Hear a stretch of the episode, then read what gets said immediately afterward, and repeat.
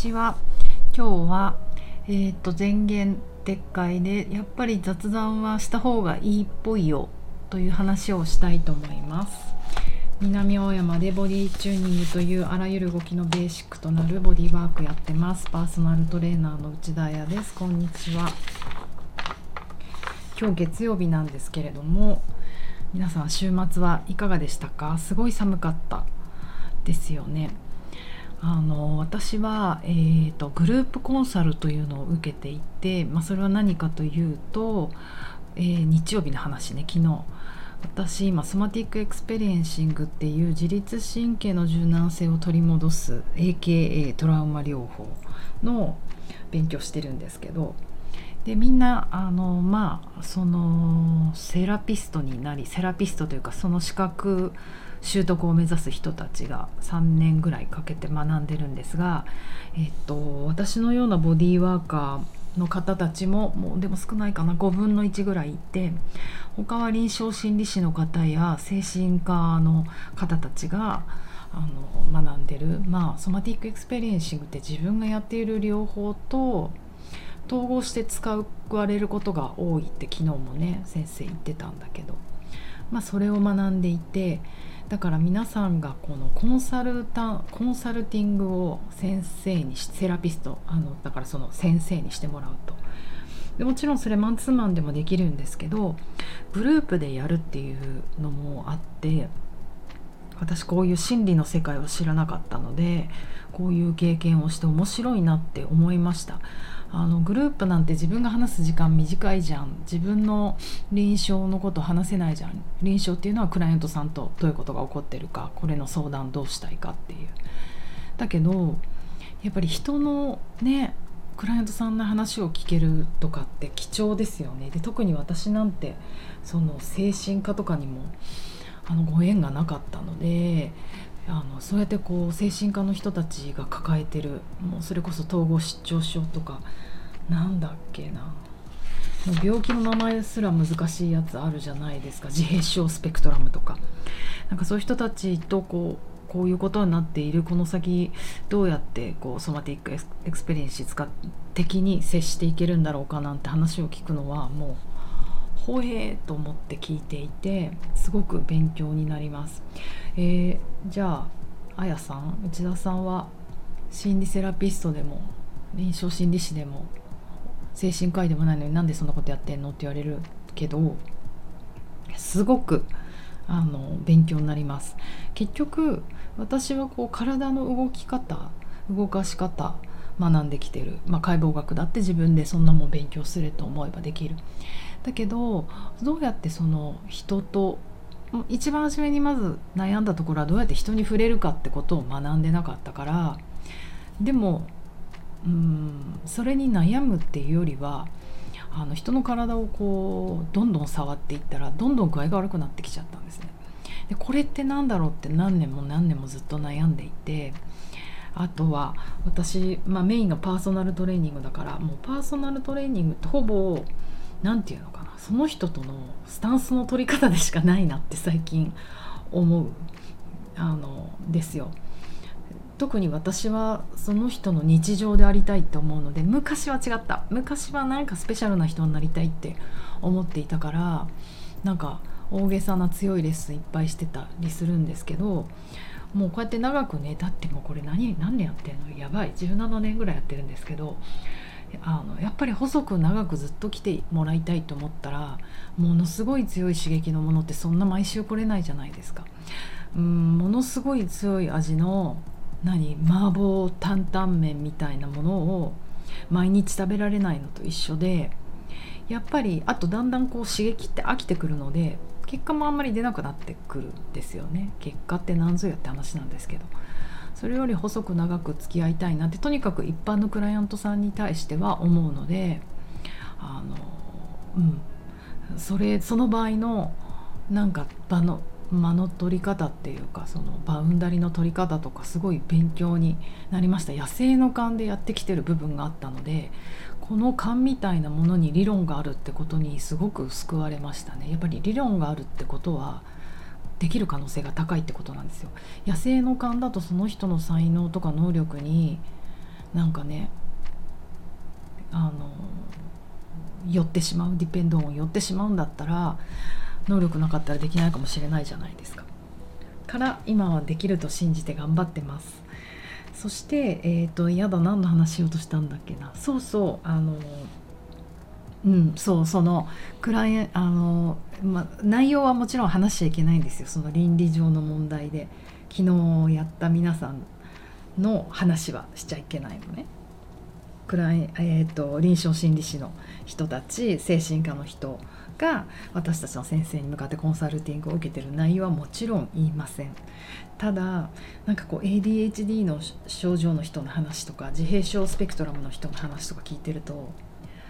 俺だなって思うことがいっぱいあって。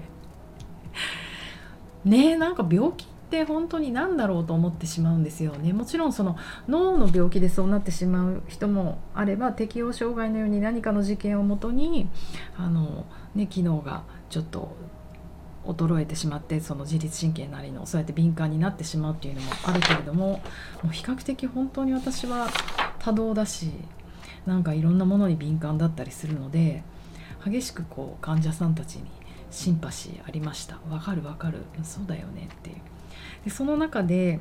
えー、っといろいろ面白いなと思ったのはあの雑談。私この1本前の投稿で もうめちゃめちゃ雑談が苦手なんですよね。井戸端会議とか入るのがすごく苦手。あと女子会とかにもできるだけ行きたくないのは4人以上とかになったらねもうぶっちゃけ行きたくない。もうそのまなんか答えの出せない答えのないめくるめく女子トークにいると比較的具合が悪くなる。なんかすごいかっこつけてるわけとかじゃなくてなんか本当に子供の時からそうなんですよっていうとますますこの後の話が難しくなるんですけど。でえー、と戻ります。そのコンサルタント昨日やってる時にクライアントさんとの会話であの感覚にフォーカスをさせてもらってそこからまあ閉じ込められたエネルギーを解放するっていう風にするのもいいんだけどやっぱりその感覚にフォーカスできない人たちもいると。その刺激が強すぎて乖離してしまったりとかあとなんか集中してられない。でそういう人は、えーとイメージとか裁判っていうんですけど S がセンスでしょ I がイメージでしょ B がビヘイバー動きでしょ A がかんえアフェクションだよねアフェクションでしょ M がミーニングとか。だから言葉とか感情とかそれこそビヘイバー行いとか動きとかイメージとかであのそれを出していく方法があると感覚だけじゃないと。それにあたってはあの会話をすることもいいよねっていう話をした時になんかはてと私は思って例えばその、うん、じゃあ今肩の感覚にフォーカスしてみてって言ってその肩の感覚についてトークをするのはあのいいのかなと思ったんだけどそこで全く「ねえねえあの映画見ました?」とか「今日の天気すごいいいけど日向ぼっこしたら最高そうだよね」とかあそこで食べたナシゴレンが最高だよね また最高って言っちゃった美味しいよねとかそういう全く関係ない雑談をすをするのはそのセラピー中にねいいのか効果があることなのかって疑問に思ったので聞いてみたんですね先生。あんまり話の腰を折るようなフェイントかけるような今日いうそういう話ってどうなのっていうふうに言ったら先生は OK むしろもう雑談っていうこの言葉をやめた方がいいと思ってると。なんか雑な談雑な談話だからすごく雑談って価値がないようなことになるけれども自律神経系的なことを考えると何が起こるか考えてごらんって言われいや分かってる。分かる。要は猿が群れをなしてこう何て言うんですか飲みを取るあれのようなコミュニケーションが生まれて腹側瞑想神経っていう人とつながる神経がオンになってないとその雑談トークってできないんですよ。要は雑談ってあと井戸端会議にも意味があると。井戸端会議ってあのみんな一斉に話してるわけじゃないじゃないですか。必ずその話の中心になる人がいて順番に話してるってことはやっぱり相手のことを考えてるし相手の神経系に同調してるしあ今私話していいタイミングあこれ今聞くタイミングっていうその人との協調が起こってるってことは自律神経系の協調共同調整が行っているからそのくあのクライアントとの間でも雑談ができるような仲になったら向こうも要はほぐれてきてるってことなのでね。むしろその人がこう一人語りをさせない。あの時私はこんなに悲しい思いをしてだからお父さんに怒られてお母さん助けに来てくれると思ったけど来なくってみたいな一人話をさせないと。どんどんどんどんその世界に入っていって乖離しちゃったり出てこれなくなったりするので。要は一人話にするとどうさる背側瞑想神経っていうのがオンになってあのより孤独になってあの要は交感神経もう副交感神経も働かなくてこう急ブレーキがかかってよりこうちょっと何て言うんですかこう仮死状態に近づいていくと、まあ、それが帰りの状態なんですけど。でそれを聞いた時に私私と思ってなんかあのうん。やっぱり私その腹側瞑想神経を使って神経をあの落ち着かせていくってことがなんか苦手なんですよ。まあ、それは子供の時から一人っ子だったから一人で何かして落ち着いていくっていうことは慣れていたんだけどなんかこうみんなとなんか群れをなしてどうどうどうってやっていくことが苦手だった。うん、だからこううん、じゃあいい一人でも落ち着けんならいいじゃんって思われるんですけどいいんです。あの健康な人がねやれる状態はいいんですけど例えばすごく調子が悪い時とかより背側神経のそのシャットダウンの状態さっきの仮死状態なみたいなものに入りやすいんですよ。そうするとこう上がっていくのがまた難しくなったりするのでまあ哺乳類だし結局穏やかに神経系を沈めていくのは人とお話ししながらとかそういうことがいいんだよって言われて本当もうドキッとした。私も頑張る。あの友達とか仲がいい人とお話ししたりするの大好きなんですよ。だけど大人数でバーって話をしたりするともう帰りたい。家で。ピアノ弾きたいとかなるので あのうんあとでもちょっとふと思ったのは私このラジオも完全なる一人話になっていてあの本当に皆さん心の底からお便りをください。うん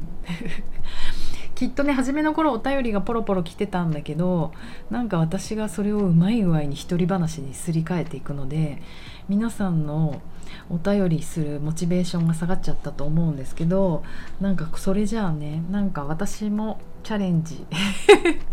自分の神経系を整えていくというあのネクストチャレンジに行きたいのでお手紙たまにくださればなんかちょっとねうまく対話する感じにもっと多分緩く話せばいいんですよね。私がその手紙に全力で答えたりするからみんななんかこうあったら面倒くさいなとか緊張しちゃうなと思ったのかもしれないのでうん。なんか本当に昨日は自分のこう足りないところをあのなんかこれから目指すところ。そうそういうのを聞いて意外に落ち込むタイプじゃなくてそうなんだよね頑張ろうって思うタイプなので今日は皆さんにそれを報告したいなと思いました。なのであのまあ雑談して共同調整してるんだなって思うとそれも意味ある時間になると思うので私のようにもし苦手な人がいたらきっと男子は苦手だと思うんだよね。なんかちょっとね共同調整だ。周りのためであり自分のためなんだって思ったら楽しくランチタイムの後とか人とお話ししてみてください。そしてあのお知らせとしては、えーと、次の私のコース回復のじゃないや触れるモジュールすごく今の話と関係してます。どうやって人とコンタクトを取るかっていうのは実際実は身体接触だけでもないんですね。私はどうやって人と話をするかとかなんか関係性をバウンダリーをどうしていくかとか実はすごくすごく触ることよりもあの気にしています。うん、それを実際このレッスンの中でどれだけできるかっていうことなどをみんなであの勉強していきたいと思うので、えー、と今日は珍しく書きました。私内ダイヤという名前でノートをやってるんですけどそこにこの時に使う、えーと、触れるモジュールの教科書の目次を並べてみました。なんか目次見ると大体の内容ってわかるじゃないですか。なのであのざくっと読んでいただいてこんな方向性なのねっていうのを興味ある人は是非見ていただきたいと思います、えーと、2月14日までがお安く受講できる early bird 受講なので本当にあのもう気になる方は是非来てください。うん。うん。そういうことです。じゃあまたあの良い午後また明日。